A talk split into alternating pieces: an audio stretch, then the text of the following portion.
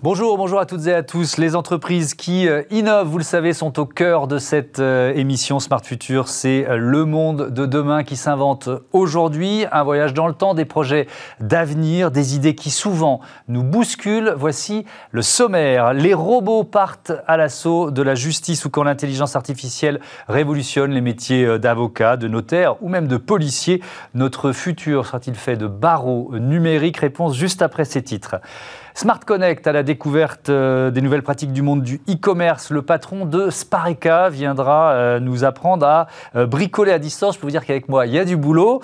Et puis dans Smart Money, notre chronique sur les placements d'avenir, on parlera du marché des voitures autonomes. Qui gagnera le match entre les constructeurs historiques, les GAFAM et Tesla? Réponse tout à l'heure. Et la transition sera toute trouvée avec notre seconde partie. On ira rouler sur les routes, les autoroutes de demain.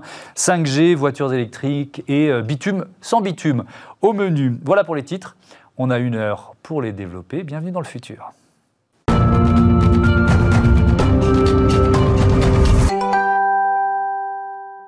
Les robots feront-ils bientôt la justice à notre place? Quel rôle jouent déjà les moteurs de recherche et les algorithmes dans les procédures? C'est le sujet de la semaine.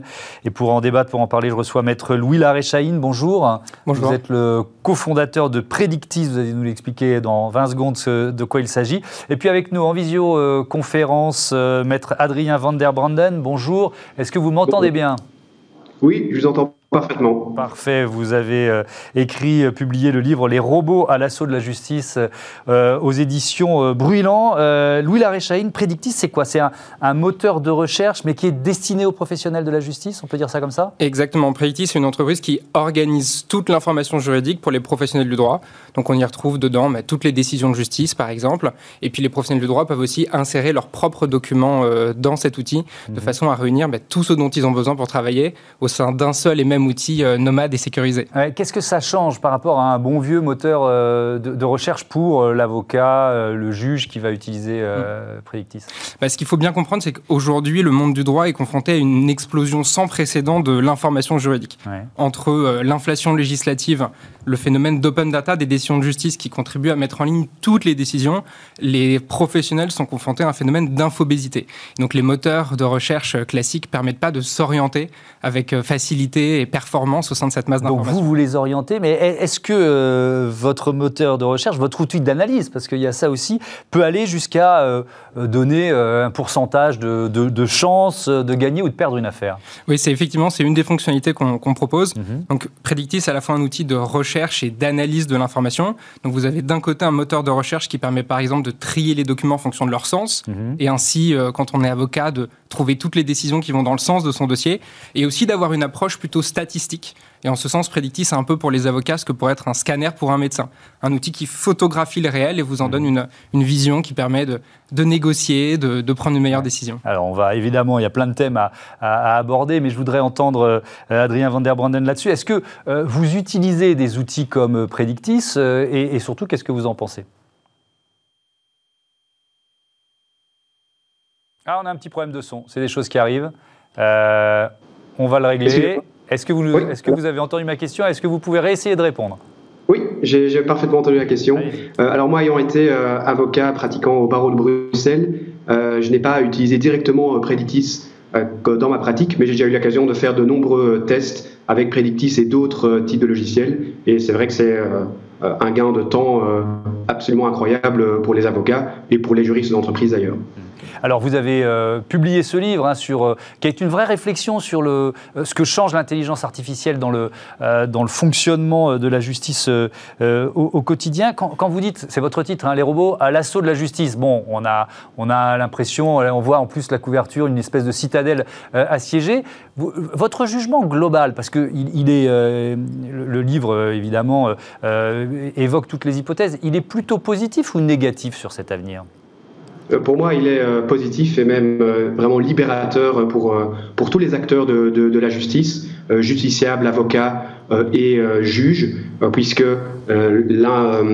l'addition de la technologie et en particulier de l'intelligence artificielle dans les rouages de la justice va permettre d'automatiser toute une série de litiges répétitifs et permettre aux acteurs de la justice de se focaliser sur les, euh, jugements qui offrent le plus grand enjeu, euh, c'est-à-dire ceux qui tranchent des conflits de valeurs et qui permettent de faire avancer la société. Donc pour moi, c'est une bonne chose de penser à, à introduire plus de technologie dans l'appareil de la justice. Alors, vous êtes tous les deux d'accord, et c'est vrai que cette justice, elle existe euh, avec des outils comme le vôtre, euh, mais aussi dans des euh, pays comme le Canada, dans l'État d'Ontario, ou alors en, Estonie, pour désengorger ce que vous venez de dire, les tribunaux des, affaires les plus, légères. Alors, puisque vous êtes tous les deux à peu près d'accord, moi je vais jouer celui qui, se pose des questions. Après tout, c'est mon rôle. Louis Laréchaïne, est-ce que certaines professions de justice peuvent disparaître à cause d'outils comme les vôtres ou de ceux qui se préparent pour les, pour les 10 ans à venir Je ne crois pas. Au, contraire, le, ce qu'on remarque dans les professions à forte valeur ajoutée, c'est que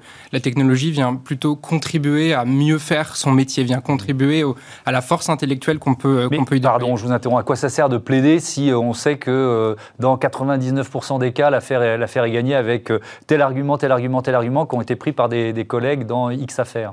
Alors ces outils servent justement à mieux plaider et à mmh. trouver les bons arguments, ceux qui vont permettre de faire mouche. Et parfois, quand on a une idée du résultat probable, à s'éviter une procédure contentieuse qui peut être longue et onéreuse et à mmh. opter pour une voie euh, amiable, pour cette fameuse résolution euh, amiable des litiges. vous avez pris tout à l'heure le, euh, fait le parallèle avec la, santé en parlant du scanner. c'est vrai que par exemple le métier de radiologue, il va énormément changer à l'avenir parce que l'œil robotique a beaucoup plus de finesse d'analyse que l'œil humain. L'œil humain ne pourra jamais rivaliser. Est-ce que vous pensez que les métiers, euh, celui d'avocat par exemple, euh, vous venez de l'évoquer un petit peu, mais il faut que dans leur tête, les avocats d'aujourd'hui se disent on fera plus le même métier dans 10 ans Je crois qu'il faut plutôt voir de là d'où on vient. Mmh. Euh, il y a ne serait-ce que quelques dizaines d'années, les, avocats et les professionnels du droit travaillaient encore essentiellement avec euh, des bibliothèques euh, papier un peu, un peu poussiéreuses. Ah, et c'est le règne du papier, oui. Des heures et des heures à chercher la bonne information mmh. dans un volume considérable. Ces, ces outils-là, ces outils comme Predictis, permettent à la fois de gagner énormément de temps dans l'identification de la bonne information, mmh. mais sont aussi une aide pour décider, pour savoir quel argument déployer, pour savoir s'il faut ou non faire un procès. Ouais. Adrien, euh, Van der Branden, dans votre livre, vous arbitrez un match juge robot contre juge humain. Qui gagne?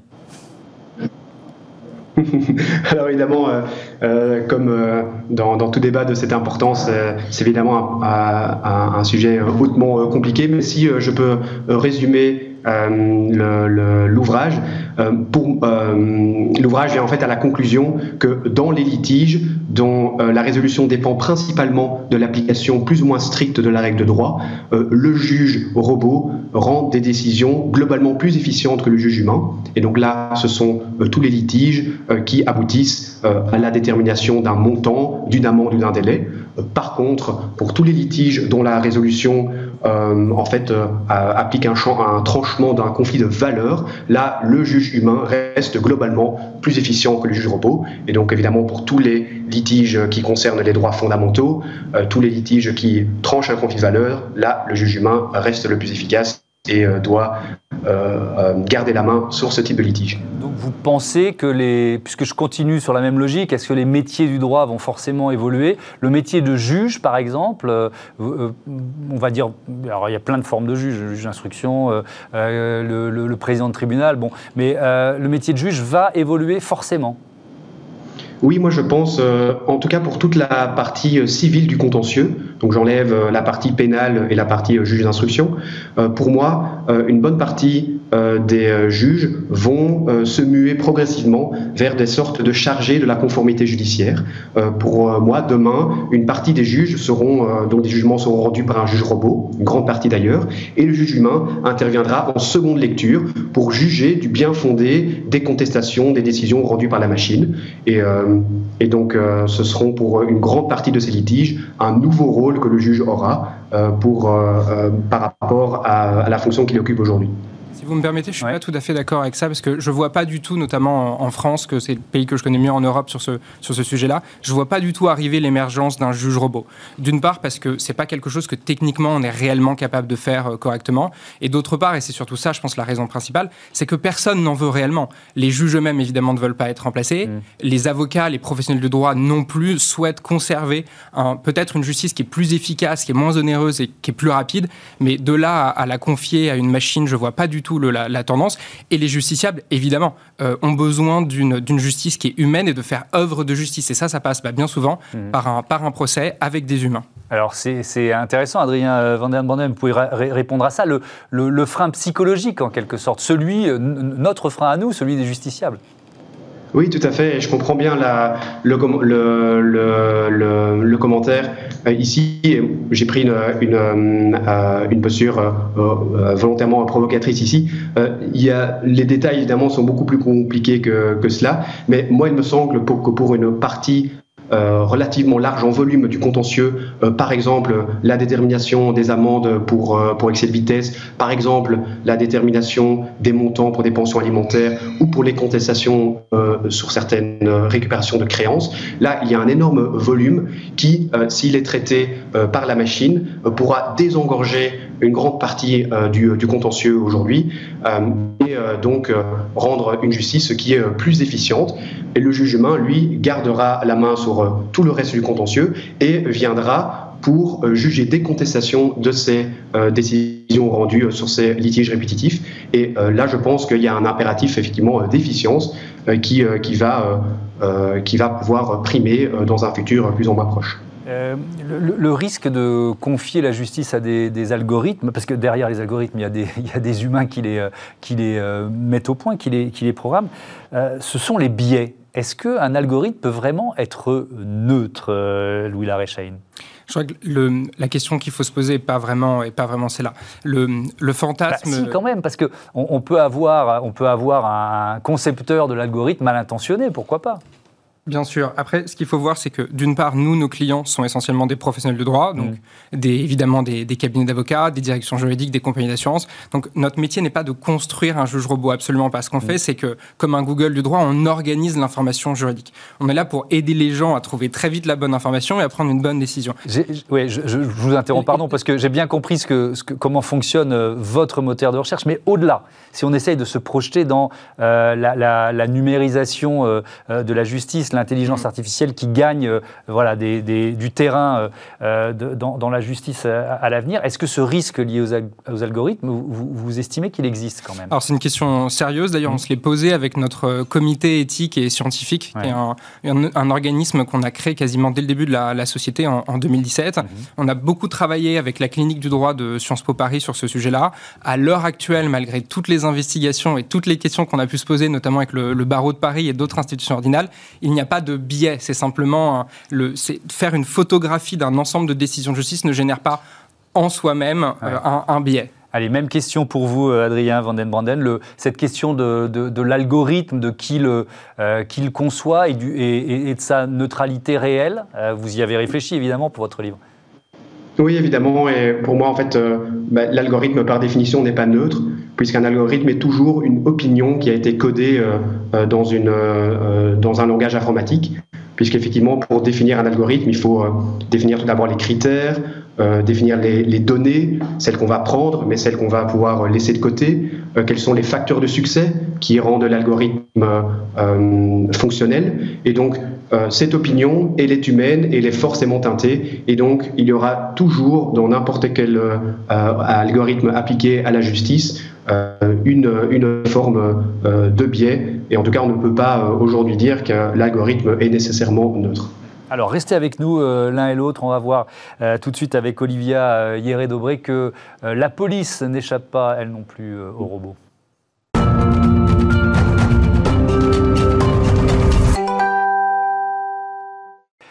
Vous vous souvenez sans doute euh, du film Minority Report, euh, Tom Cruise dans le rôle principal, les précogs qui euh, anticipent les crimes et délits à venir. Olivia Hieré-Dobré, vous allez nous expliquer que ces systèmes dits de police prédictive existent. Bonjour Thomas, bonjour, à tous. Et on commence par Palantir. Dans Le Seigneur des Anneaux, c'est le nom d'une pierre magique qui peut voir euh, partout et tout le temps, mais c'est surtout le nom d'une société américaine d'analyse de données qui offre ses services informatiques aux polices et aux entités de renseignement. Le principe de son logiciel est de croiser une quantité de données sur les individus à partir de sources multiples, de créer des liens très fins entre tous ces éléments pour offrir ensuite des analyses statistiques prédictives. La ville de Nouvelle-Orléans, par exemple, l'a utilisé secrètement pendant six ans pour, dit-elle, prédire le potentiel des individus à devenir des victimes ou des acteurs d'actes violents. Ainsi, des millions de données personnelles ont été euh, fournies à Palantir, comme des enregistrements de la Cour de justice, des permis de conduire, des adresses, des numéros de téléphone, des données euh, de réseaux sociaux, et ce qui a permis au département de police de la ville d'arrêter des dizaines d'hommes accusés d'appartenir à des gangs de trafiquants de drogue. Parmi ses autres clients, on peut compter Airbus, euh, la police danoise, mais aussi depuis 2017 les services de renseignement français. En 2019, la DGSI a d'ailleurs confirmé le renouvellement de ce système. La France où euh, des euh, expérimentations d'algorithmes censés aider les autorités à mieux sécuriser l'espace public sont en cours.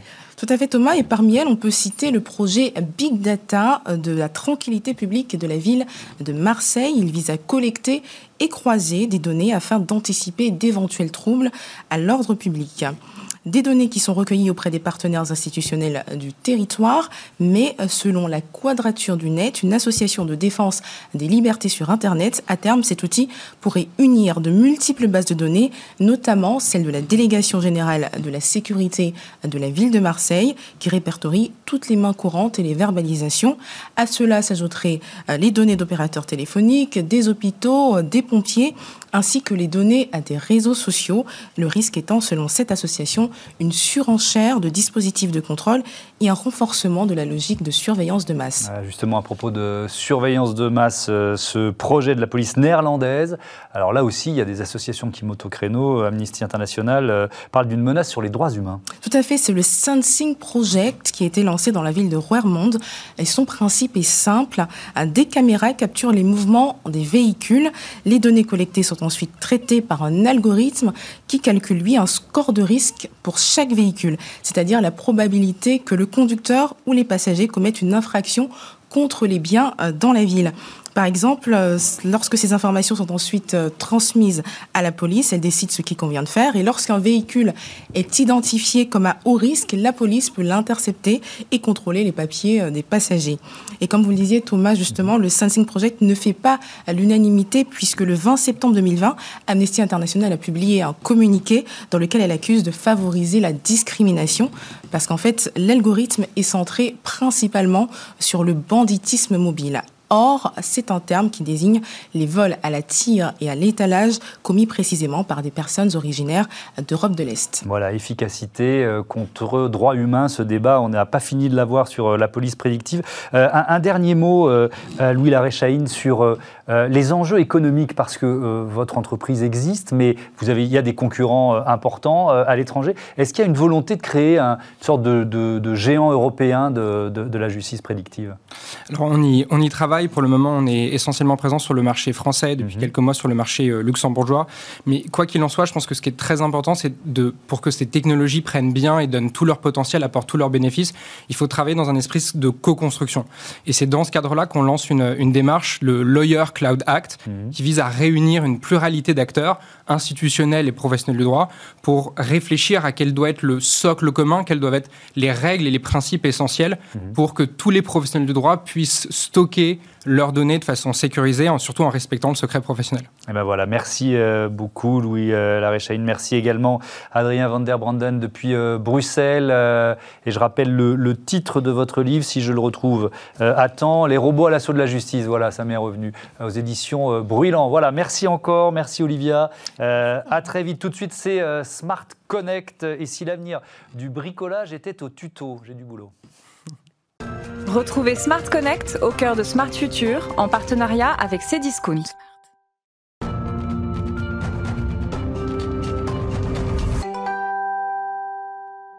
Et si l'avenir était au tout réparable On découvre tout de suite euh, Spareka grâce à son fondateur et président euh, Geoffroy Malater. Bonjour. Bonjour Thomas. Bienvenue, heureux de vous, accueillir. Alors, je ne suis pas super bricoleur, je, me débrouille à peu près, mais je ne suis pas super bricoleur. Vous pouvez m'aider Bien sûr, le site Spareka est fait pour ça, pour ceux qui ne sont pas super bricoleurs. Mhm. Parce qu'en fait, réparer, c'est facile quand on vous montre les choses et qu'on vous accompagne.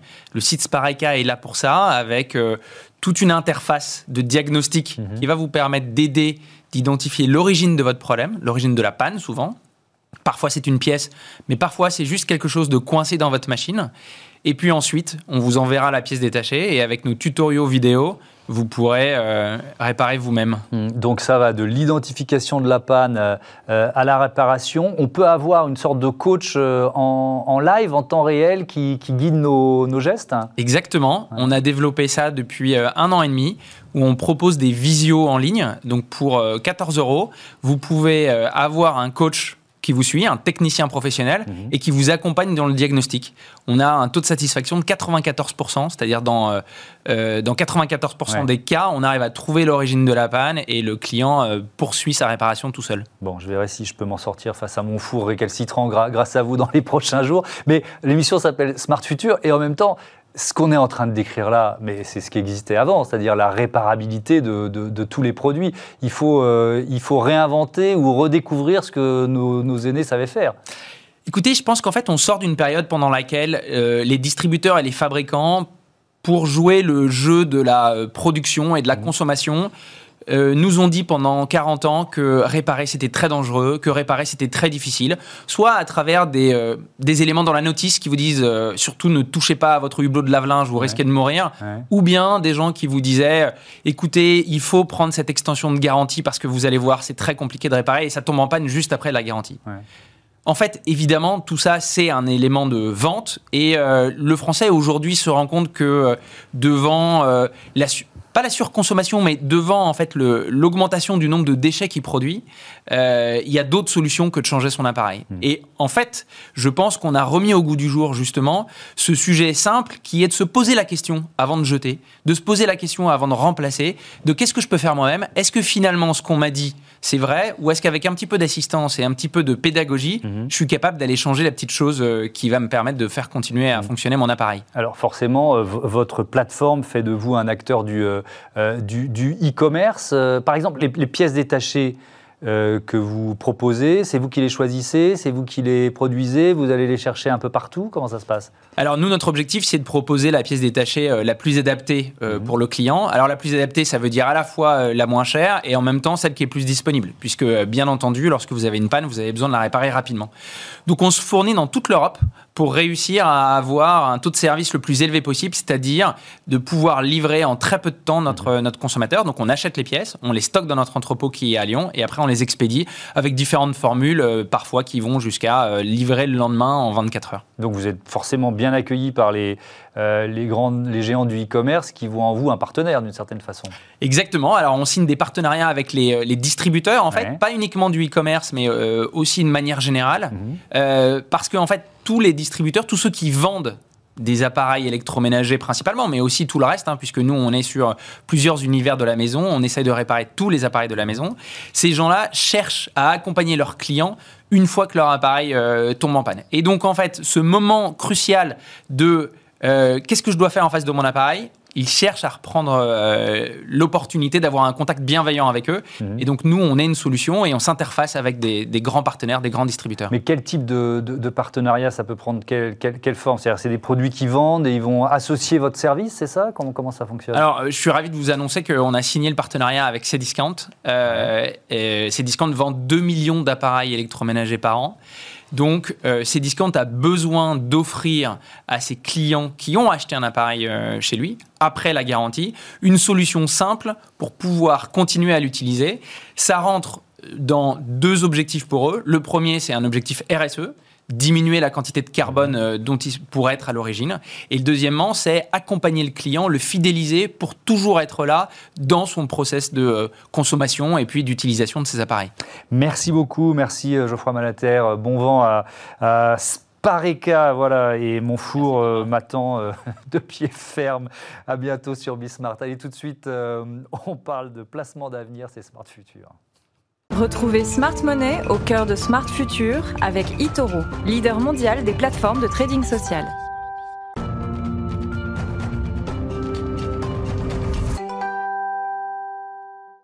Smart Money, gros plan sur euh, les nouveaux moyens de paiement et les placements euh, d'avenir. On explore le marché des voitures autonomes avec euh, Antoine Fraisse-Soulier. Bonjour Antoine. Bonjour. Heureux de vous retrouver. Vous êtes responsable de l'analyse de marché chez eToro France. On va peut-être commencer par une rapide définition. Véhicule autonome, c'est oui. Alors, bah, un véhicule autonome est, équipé euh, d'un système de pilotage automatique euh, qui va lui permettre de, circuler sans intervention humaine, tout simplement. Alors, pour arriver à cela, il faut plusieurs outils technologiques. Tout d'abord, des, caméras, forcément, pour identifier la signalisation, des capteurs laser qui vont permettre de, de, repérer les autres véhicules, et puis aussi des radars longue portée qui, qui vont capter la position des, des, autres véhicules pour, savoir pour se situer. Ouais, tout ça analysé par évidemment une, une intelligence euh, artificielle. Il, y a, plusieurs degrés d'autonomie en fait, on ne le soupçonne pas Tout à forcément. Fait. Tout à fait, c'est vrai qu'on va de, de, 1 à 5 en termes de niveau euh, d'autonomie. Mmh. Alors le, niveau 1, bah, c'est le, niveau où on est actuellement, c'est-à-dire avec la conduite, la conduite assistée, mmh. euh, les régulateurs de vitesse, etc. Jusqu'au niveau 5, alors le niveau 5, c'est un niveau d'autonomie totale, quelles que soient les conditions météorologiques. Mmh. et en, théorie, le, véhicule peut se passer du, du conducteur. Et la voiture la plus autonome sur ce marché, c'est une Hyundai, Hyundai Nexo, autonomie niveau 4. Alors, on rentre dans le, dans le vif du sujet, si j'ose dire, l'état du marché actuel, qui, qui, est dans le match? Alors, bah, le marché euh, est, fragmenté aujourd'hui. Hein. Il, est, peu mature, euh, il est valorisé à peu près aux alentours de, de 50 milliards euh, de dollars. Et on a beaucoup d'acteurs en fait qui, se, qui se qui sont dans le, dans le présent dans le, dans le marché. On va avoir déjà bah, les constructeurs automobiles, bien sûr, qui, veulent, qui ne veulent pas euh, rater le virage du, des voitures autonomes. On va avoir également les, fabricants de composants, euh, ceux qui vont fabriquer les caméras, les radars, euh, etc. Et puis aussi toutes les entreprises liées au cloud et qui vont justement fabriquer la technologie pour analyser et, et stocker les quantités de données gigantesques hein, que vont générer les, les, les, véhicules autonomes. Et évidemment, on les retrouve très souvent, c'est les big tech Mhm. Euh, les, euh, les Apple, les Google euh, et, consorts qui vont être très présentes dans ce marché aussi. Et, des alliances entre ces big tech et éventuellement des constructeurs automobiles? Exactement. Alors ça, c'est très récent. depuis quelques jours, on a eu plusieurs annonces d'alliances entre certains constructeurs et, les big tech. Alors on a tout d'abord Hyundai qui va s'associer à, Apple dans la création de voitures autonomes électriques. le lancement pourrait être prévu vers 2024. Mhm. On va avoir également euh, en Chine, hein, qui est très présent dans les voitures euh, électriques et autonomes, on va avoir euh, Geely Automobile, qui est spécialisé dans les voitures électriques, qui s'associe avec Baidu. Baidu, c'est le, Google, chinois, pour, avoir, pour lancer des, des, des logiciels de mhm. véhicules autonomes. Google, justement. Et Google euh, également euh, via sa filiale Waymo. Alors Waymo, c'est pas forcément très connu en France, mais Waymo c'est euh, le leader des taxis autonomes, 600 taxis autonomes, et c'est déjà une réalité puisque dans la région de Phoenix, Waymo a déjà lancé ses, ses taxis autonomes, donc c'est déjà là constructeurs automobiles qui ont un peu de retard, ceux qui sont en pointe là-dedans, euh, vous pouvez en citer un ou deux? Alors, euh, ben, en Europe, on est un petit peu en retard déjà, mhm. puisque euh, Volkswagen a, repoussé ses échéances en, termes de, voitures autonomes. Ça serait pas avant 2030 hein, pour, pour Volkswagen. Mhm. Celui qui semble le plus en avance, on va dire, en, France, en Europe, pardon, c'est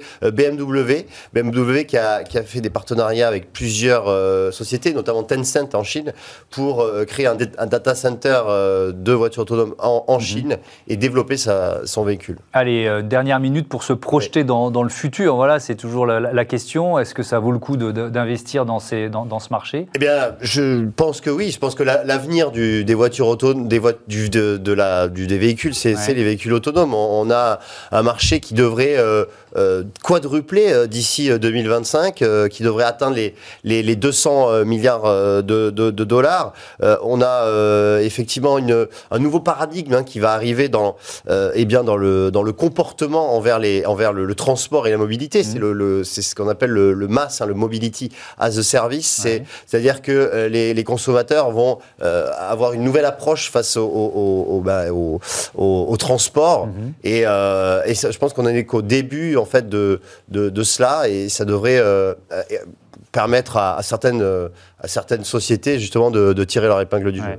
Euh, le masque qui permettra aux utilisateurs de planifier, réserver et payer plusieurs types de services de, euh, de mobilité, évidemment, et même des, des, des, voyages partagés. Oui, on, des voyages on va partager les voitures euh, à l'avenir. Merci beaucoup. merci Antoine Fraissoulier. Je rappelle que vous êtes responsable de l'analyse de marché chez Itoro France. À, à, très bientôt. Les voitures autonomes, justement, on va en reparler dans un court instant dans Smart Future. On va rouler sur les autoroutes, les autoroutes du futur. 5G, voitures électriques et bitume sans bitume au programme. À tout de suite.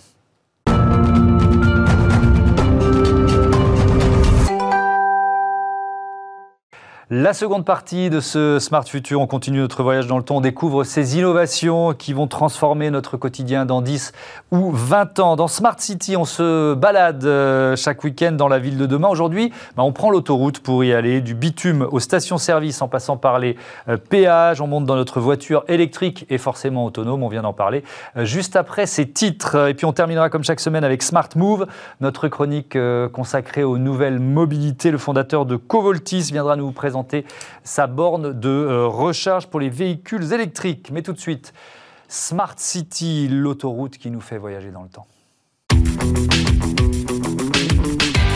Réinventons la mobilité de demain dans Smart City avec SEAT. À quoi ressembleront les routes, l'autoroute du futur euh, Sur quel revêtement roulerons-nous Avec quelle voiture? On se projette dans une vingtaine d'années avec mes invités. Christophe Hugues, bonjour. Vous êtes euh, le directeur général adjoint en charge de la maîtrise d'ouvrage chez Vinci Autoroute. Simon Pouget, bonjour, directeur de recherche innovation chez Eiffage Infrastructure. Et puis avec nous euh, au téléphone, Ghislaine Baimont, directrice de l'innovation de la construction du développement aux autoroutes Paris-Rhin-Rhône.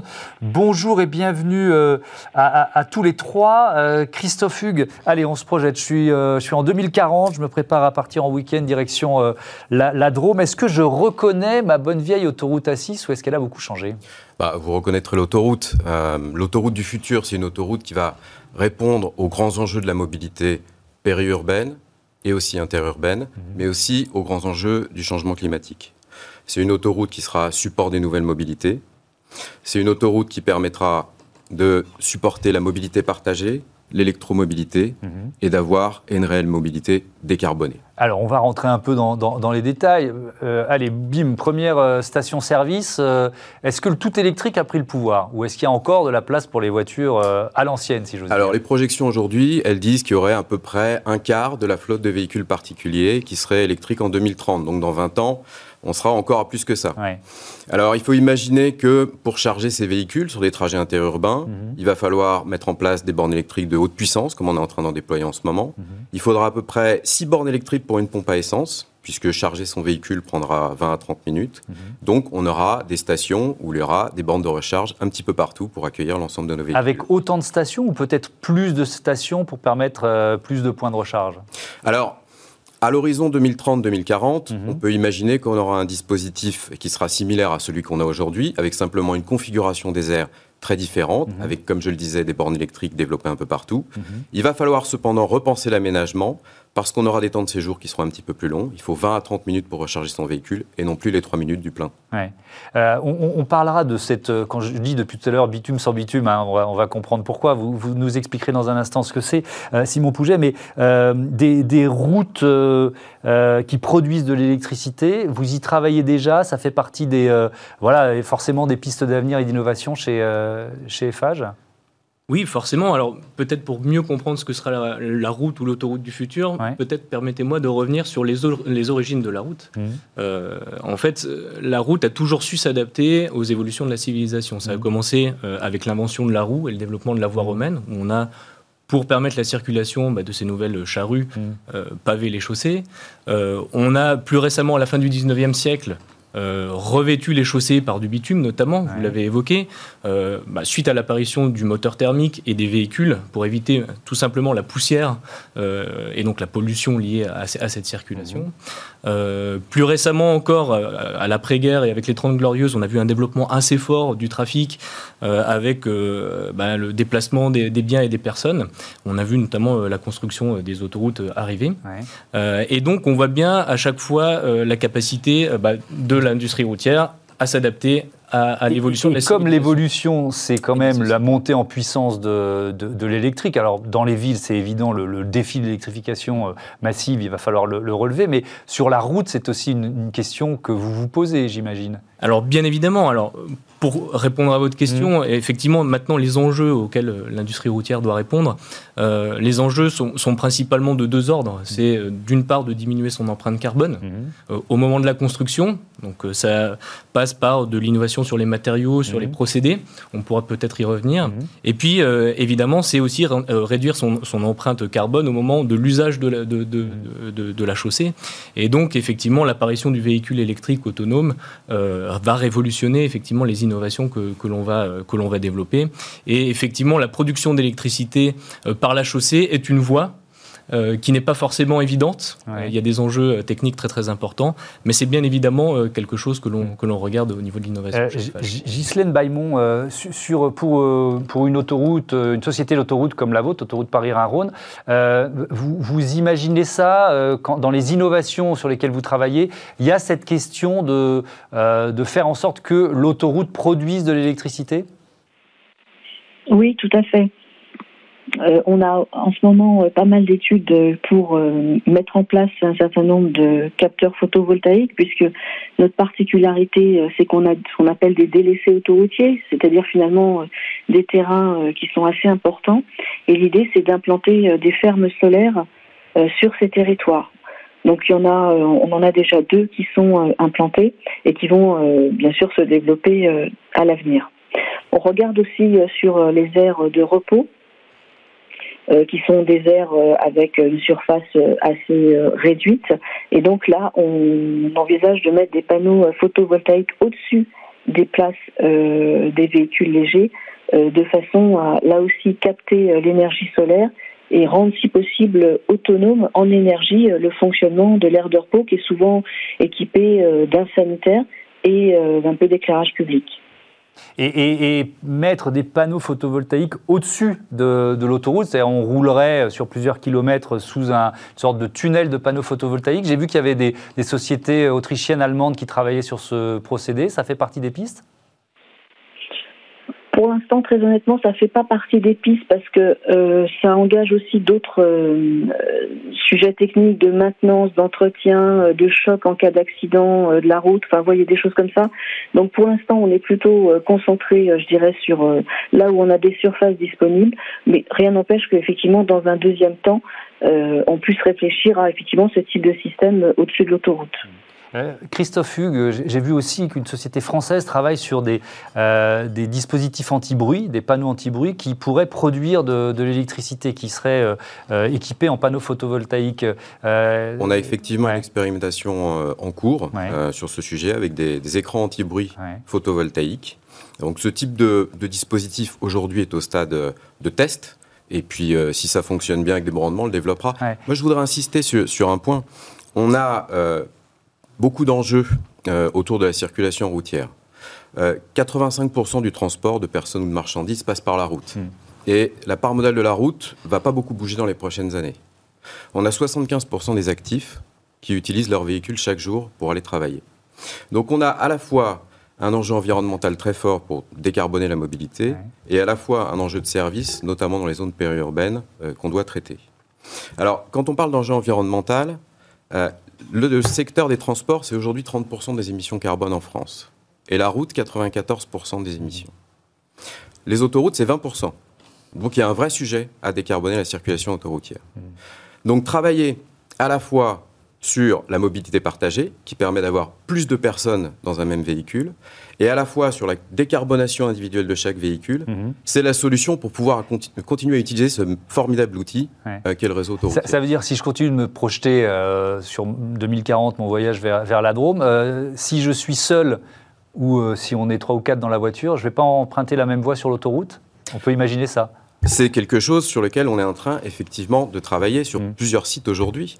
Euh, le covoiturage, les voies dédiées, mm-hmm. le transport en commun sur autoroute, les pôles d'échange multimodaux, mm-hmm. tout ça, ça fait partie des solutions euh, qui sont supportées euh, par les grands projets que nous avons aujourd'hui pour la mobilité de demain. Ouais, Ghislaine Baymont, ça existe déjà, je crois, du côté de Grenoble, une, une autoroute avec ses voies différenciées, c'est ça? Vous venez de l'inaugurer, je crois. Oui, tout à fait. Euh, je voudrais juste revenir sur un petit point, c'est que pendant très très longtemps, euh, on a construit euh, des autoroutes neuves. Aujourd'hui, le réseau français, il est mature. Et donc l'enjeu, effectivement, c'est de partager les infrastructures existantes. C'est certainement pas d'en construire de nouvelles. Et partager cette infrastructure existante, c'est effectivement forcément massifier son usage. Et notamment bah, développer le transport collectif, on va dire comme ça, que ce soit en bus ou en voiture. Donc on travaille tous depuis plusieurs années sur le covoiturage. On a créé euh, des dizaines et des dizaines de parkings de covoiturage qui représentent plusieurs milliers de places de covoiturage. Et depuis trois ans, on travaillait sur donc une voie réservée au covoiturage. Alors pourquoi trois ans? Bah, C'est parce que jusqu'à présent en France, ça n'existait pas. Et donc, euh, notamment, le panneau qui indique ce type de voie n'existait pas. Après trois ans de travail, finalement, on a eu les autorisations nécessaires et effectivement, euh, le 30 septembre, euh, on a ouvert la première voie donc réservée covoiturage en France à l'entrée de Grenoble sur 8 km. Elle est située à gauche, sur la voie de gauche, et elle est réservée donc aux véhicules avec deux occupants et plus aux véhicules équipés de la vignette euh, critère euh, zéro émission, donc les véhicules 100% électriques, ainsi que pour euh, les taxis, même, même vides. Alors, cette fois, elle a fonctionné pendant trois semaines, parce qu'après, bah, le second confinement est arrivé par là. donc, il est sûr que le trafic a, nettement baissé. mais les premiers résultats, en tout cas, étaient, étaient vraiment encourageants. ne serait-ce que parce que comme ce nouveau panneau qui est en fait un losange blanc euh, qui existe déjà aux États-Unis hein, et dans différents pays euh, à travers le monde. Mais en tout cas, en France, euh, personne n'avait encore vu ce panneau. Donc, on craignait un petit peu, voilà, la compréhension de ce panneau. Donc, on a fait beaucoup de beaucoup de communication, beaucoup de pédagogie. Et finalement, au bout de deux semaines, on avait à peu près 55% de convoiturage sur la voie de gauche. Euh, donc voilà, on était plutôt plutôt content. Bon, depuis, il s'est ouvert une, une, nouvelle voie sur Lyon, euh, au niveau des voies métropolitaines M6, M7. Donc voilà, petit à petit, ça va se développer en France et c'est une, une très grande chose. Euh, L'idée de cette voie réservée, c'est que forcément elle sera plus fluide, au moins dans un premier temps, tant que tout le monde ne covoiturera pas. Et du coup, c'est de voilà de permettre aux gens d'avoir quelque part un temps de parcours, mmh. euh, on va dire de défini et de et de respecter, et donc d'inciter finalement euh, les gens qui sont aujourd'hui seuls dans leur voiture euh, et bien covoiturer pour pouvoir bénéficier de cette voie. Donc là, on est dans les comportements euh, d'aujourd'hui qui vont se, se, développer, cette massification dont, dont vous parliez. Je voudrais qu'on revienne à, l'innovation, euh, Simon Pouget, et donc à ce, à ce bitume. Si, si je, je, continue, hein, moi je suis têtu, je suis, je suis toujours dans 20 ans, euh, sous, sous les roues de ma voiture, j'ai plus du bitume. J'ai un nouveau revêtement, c'est ça? Non, ben, comme l'a précisé euh, Ghislaine Baimon, mmh. euh, le réseau français est mature, donc c'est le plus grand réseau de routes en Europe. Euh, et à l'heure actuelle, on a finalement assez peu de constructions neuves et on a surtout un enjeu sur la maintenance du réseau existant. Mmh. et donc, qui dit maintenance du réseau existant, dit aussi recyclage, réutiliser les chaussées qui sont en place. Euh, c'est une voie très importante pour diminuer l'impact carbone justement de, mhm. notre industrie. Donc l'idée c'est euh, de recycler au maximum. Donc on peut recycler. Alors sur autoroute on va être sur des taux un petit peu plus faibles, euh, mais on peut recycler sur des routes on va dire plus standards jusqu'à 100% de l'ancienne chaussée dans une nouvelle chaussée. C'est un des matériaux du génie civil qu'on est capable de mieux et le plus recycler. Donc, donc ça, vous, vous, le faites aujourd'hui, ça existe C'est un système qui s'appelle Recital, c'est ça? Alors Recital, c'est Recital, c'est euh, un, enrobé à froid que l'on va déployer sur des routes à faible trafic. Donc euh, il est très vertueux parce que euh, déjà, il est froid, donc il n'y a pas d'énergie à apporter pour réchauffer la chaussée. il est recyclé en place, c'est-à-dire qu'on a une machine qui vient enlever la chaussée et la repositionner derrière. Et pour régénérer cette ancienne chaussée qu'on recycle à 100% en place, donc on évite aussi tous les transports de véhicules, on rajoute une émulsion d'un produit végétal euh, produit végétal donc qui n'est pas pétrosourcé. On n'utilise plus de bitume. Euh, on va utiliser une ressource, une matière première qui est euh, un coproduit de l'industrie du papier. et donc la matière première, c'est le pain et le pain, euh, donc euh, chez FH, en tout cas, on favorise euh, le pain des Landes pour avoir un produit qui soit made in France. Donc, si j'ai bien compris, ce nouveau revêtement, il mélange le bitume existant avec ce, cette émulsion, cette émulsion biosourcée. Exactement. Et donc ça, ça existe déjà. Christophe Hugues, je voudrais qu'il nous reste 6-7 minutes. Il y a encore plein de thématiques qu'on pourrait aborder. il y en a une qui est très actuelle, c'est la, 5G qui est en train de se, déployer. Et puis, on, travaille déjà sur la 6G, etc. Qu'est-ce que, qu'est-ce que ça change fait que nos voitures soient connectées, potentiellement autonomes en termes d'infrastructure Alors, euh, on parlait d'innovation technique mmh. euh, sur la route, mais il y a une innovation euh, très grande dans les usages qu'on a aujourd'hui des routes et des autoroutes. Et donc nos investissements doivent accompagner ces, ces innovations dans les usages. Mmh. Alors, je parlais tout à l'heure de la mobilité partagée. La mobilité partagée, ça peut notamment se traduire par des aménagements en périurbain, dans les grandes couronnes des centres urbains, là où on a une vraie difficulté à emmener euh, les actifs vers le lieu de travail ou les lieux de service. On a euh, récemment mis en service euh, sur le réseau Vinci Autoroute, sur l'autoroute A10, pas loin de Paris, un parc multimodal à Longvilliers, qui permet aux usagers de se concentrer le long du cordon autoroutier, d'atteindre un parc relais. Là, ils trouvent l'endroit pour faire du covoiturage, des services mhm. ou du transport en commun qui peut emprunter l'autoroute et directement rejoindre un grand hub ferré, le hub de Massy. Mhm. Et là, ils ont accès facilement à tous les services. Il y a une voie euh, dédiée en bout de ligne qui permet d'assurer la fluidité du trafic et donc la fiabilité du temps de parcours. Mhm. Demain, on pourra avoir besoin d'augmenter encore la capacité de ce type de dispositif. Avec la 5G, avec des dispositifs de bord de route qui permettent la communication entre l'infrastructure et le véhicule, on va pouvoir développer ce qu'on appelle l'autonomie collaborative. Mhm. On travaille en ce moment sur un projet qui s'appelle le projet Trapèze avec Renault, PSA, euh, VDCom, mhm. Nokia, euh, qui consiste en fait à partager l'information entre le véhicule et l'infrastructure pour favoriser la création de trains routiers. Avec ce type de solutions qui sont plutôt pas très longues à mettre en œuvre, plutôt pas très chères, mhm. on arrive à développer la capacité des axes routiers et à créer finalement l'équivalent d'un transport en commun ferré, mais au prix de la route. Donc train routier, j'essaye de rentrer dans, la, dans, dans, dans, le détail. Euh, je suis toujours au volant de ma voiture. Je, vais, je vais quoi? Je vais, euh, C'est la voiture qui va prendre la main, qui va se mettre à une certaine vitesse, qui garantit la, fluidité. Euh, c'est ça la l'infrastructure et la voiture qui vont dialoguer de façon à assurer les trajectoires et les interdistances entre véhicules. Mhm. Et on peut ainsi densifier en fait, euh, la circulation sur la voie, transporter plus de personnes euh, pour des prix qui sont plutôt réduits par rapport à ce qui serait nécessaire pour un transport en commun ferré. Et ça, vous dites que c'est finalement assez facile à mettre en, à mettre en œuvre. Ça suppose pas de, modifier... Facile, non. Il y a plusieurs étapes à franchir, mais on n'est pas en train de parler de dans 20 ans. D'accord. On est en train de parler de choses qui peuvent être déployées dans 4-5 ans mhm. euh, pour les premières étapes. Voiture autonome, forcément, on y, on, Semi-autonomie. On n'est pas obligé de traiter les 100% de mhm. cas que le véhicule autonome devra affronter, puisque l'infrastructure participe, étant le champ de vision du véhicule, et donc facilite hmm. en fait la mise en œuvre de l'autonomie. Euh, Ghislaine Baimon, la voiture autonome, alors cette question, elle, est sans pied éternel, mais je pense qu'elle est, elle est majeure. Son principal frein, il vient de nous C'est un frein psychologique, d'après vous? Alors, je ne sais pas si c'est vraiment un frein psychologique, certainement, parce que bon, on sait très bien que le Français, euh, voilà, adore conduire. Euh, donc, euh, voilà, le fait qu'il lâche le volant, je pense qu'effectivement, ça constitue, ça constitue un frein.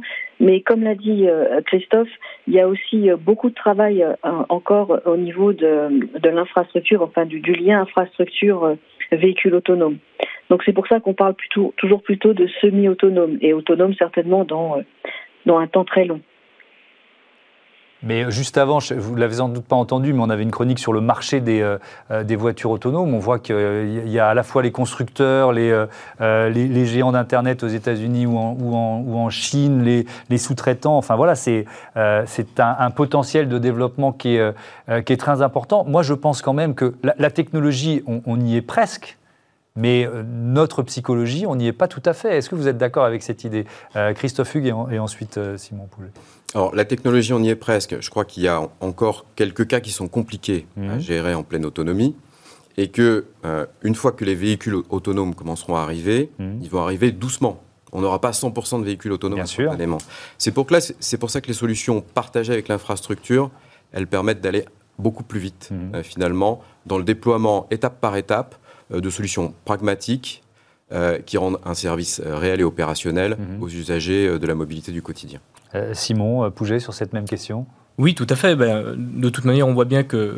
Enfin, j'ai commencé par donner l'histoire de la route. on voit bien que finalement. on s'adapte aux usages. Exactement, on s'adapte aux usages et l'arrivée de la voiture autonome, de la voiture connectée, euh, forcément va révolutionner bah, l'usage de la route et aussi la manière de construire la route. Et effectivement, euh, on sent bien que les constructeurs routiers, constructeurs pendant automobile, à un mmh. moment donné, ont on, souhaitait avancer tout seul sur le développement de ces véhicules-là et on sent bien que l'infrastructure a un rôle très important à jouer là-dedans pour la redondance d'informations, mhm. pour la communication avec les, les, véhicules, avec les usagers. Donc euh, l'infrastructure a vraiment un rôle prépondérant dans le développement de ces véhicules. Il euh, y, a une question, il y en a plein qu'on aurait pu encore aborder, mais les péages, il y aura toujours des péages sur ces autoroutes du, futur, Christophe Hugues?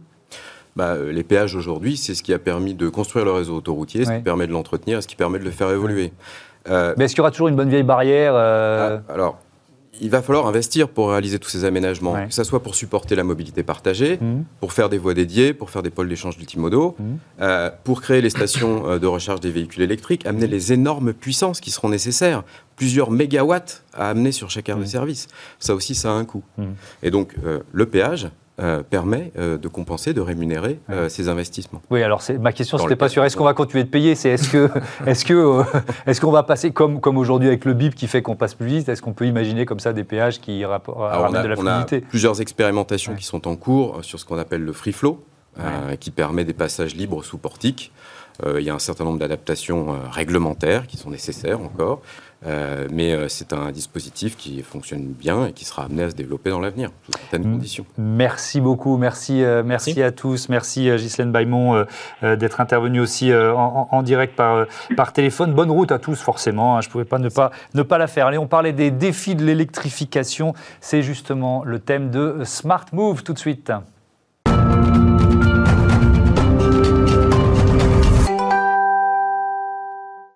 Smart Move à la découverte des euh, nouvelles mobilités avec euh, Essan et Mamie, bonjour. Vous êtes le fondateur, le créateur de Covoltis. C'est une idée que vous portez depuis, euh, depuis deux ans. Vous proposez une solution innovante pour recharger les véhicules électriques. En quoi elle est différente, votre solution, de ce qui existe déjà?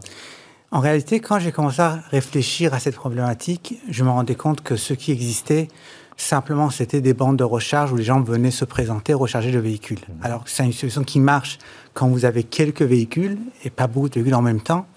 Et, en même, et je lisais par la même occasion des études d'Enedis qui disaient au RTE, quand il y aura beaucoup de véhicules, le réseau tiendra si il y a de la recharge intelligente.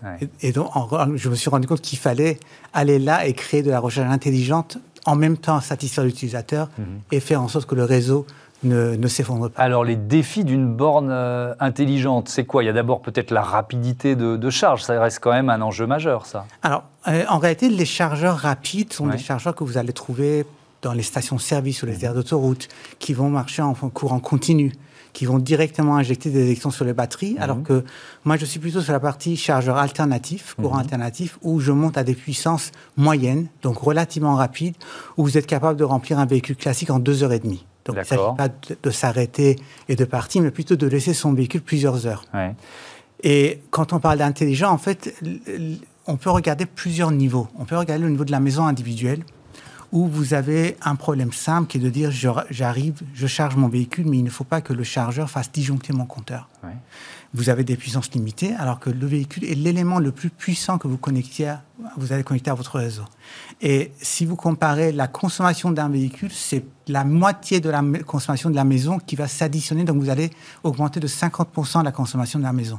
Donc si vous ne faites rien de particulier, vous êtes sûr que vous allez à un moment donné avoir un problème. Mhm. Donc ce qu'on fait, c'est que pour, pour la maison individuelle, nous avons créé un outil qui va en permanence calculer la puissance consommé par la maison, y compris par la bande de recharge, et qui communique via le réseau électrique avec la bande et qui lui dit il te reste 1 ou 2 kilowatts de plus à ajouter ou à enlever. Et qui va choisir les meilleurs moments aussi pour recharger le, véhicule. Effectivement. En réalité, l'utilisateur dit moi je veux euh, un, chargement optimisé, donc mhm. par défaut on attend les moments les moins chers.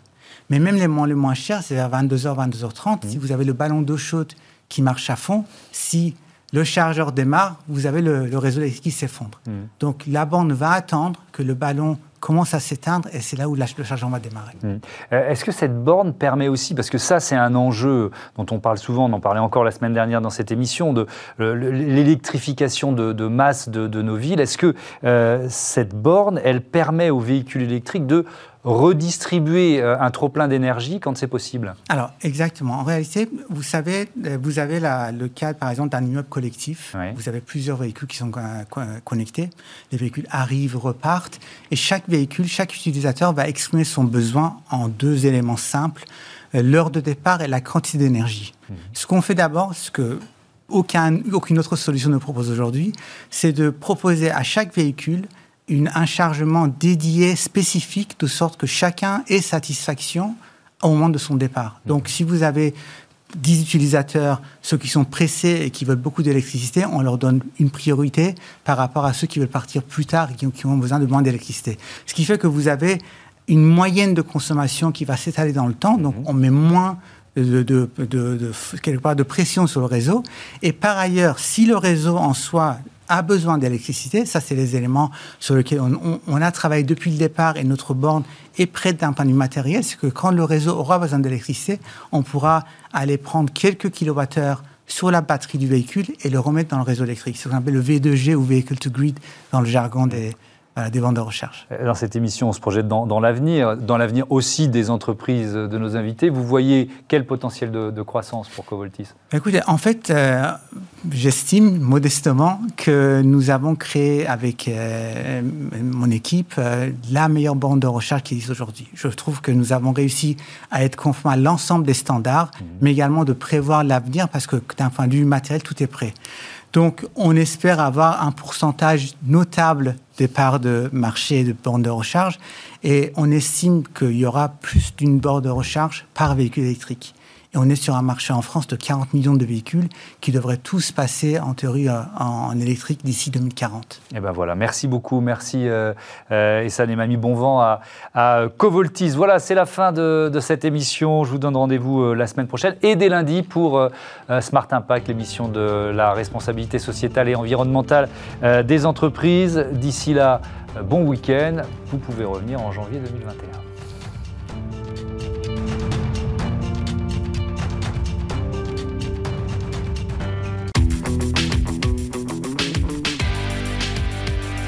Ce programme vous a été présenté par SEAT.